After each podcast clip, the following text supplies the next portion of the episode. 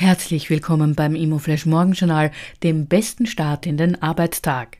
Am Mikrofon begrüßt Sie Elisabeth Fürst. Heute ist Montag, der 29. Jänner und das sind die Schlagzeilen. Wahlkampfauftakt mit Wohnungseigentum. Bundeskanzler Karl Nehammer hat am Freitag vor rund 2000 Parteimitgliedern in Wels seinen Nationalratswahlkampf gestartet. Im Rahmen eines Österreich-Plans will Nehammer auch das Wohnungseigentum stärken. Laut diesem Plan soll es bis 2030 eine halbe Million mehr Eigentümerinnen geben. Entscheidungswoche für China Evergrande. Heute könnte eine Entscheidung fallen, ob das höchst verschuldete Immobilienunternehmen der Welt tatsächlich liquidiert wird.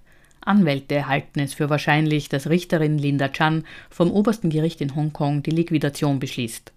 Wenn das eintritt, würde erst ein vorläufiger und danach ein offizieller Abwickler für Evergrande bestellt. Dieser würde einen Verkauf der Vermögenswerte vorbereiten, um damit die Schulden zu tilgen. Insgesamt ist China Evergrande mit 300 Milliarden Dollar verschuldet bei Vermögenswerten von 240 Milliarden Dollar. Die spannendste Meldung heute. ARE übernimmt Vienna 22 Anteile.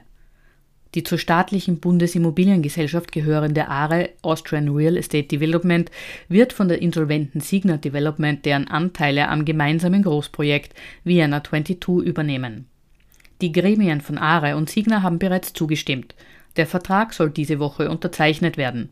Ein Kaufpreis wurde nicht genannt. Die komplette Fertigstellung ist für Ende 2025 geplant. Das waren die wichtigsten Informationen zum Tagesbeginn. Mehr dazu und was die Branche heute sonst noch bewegen wird, erfahren Sie wie gewohnt ab 14 Uhr auf www.imoflash.at.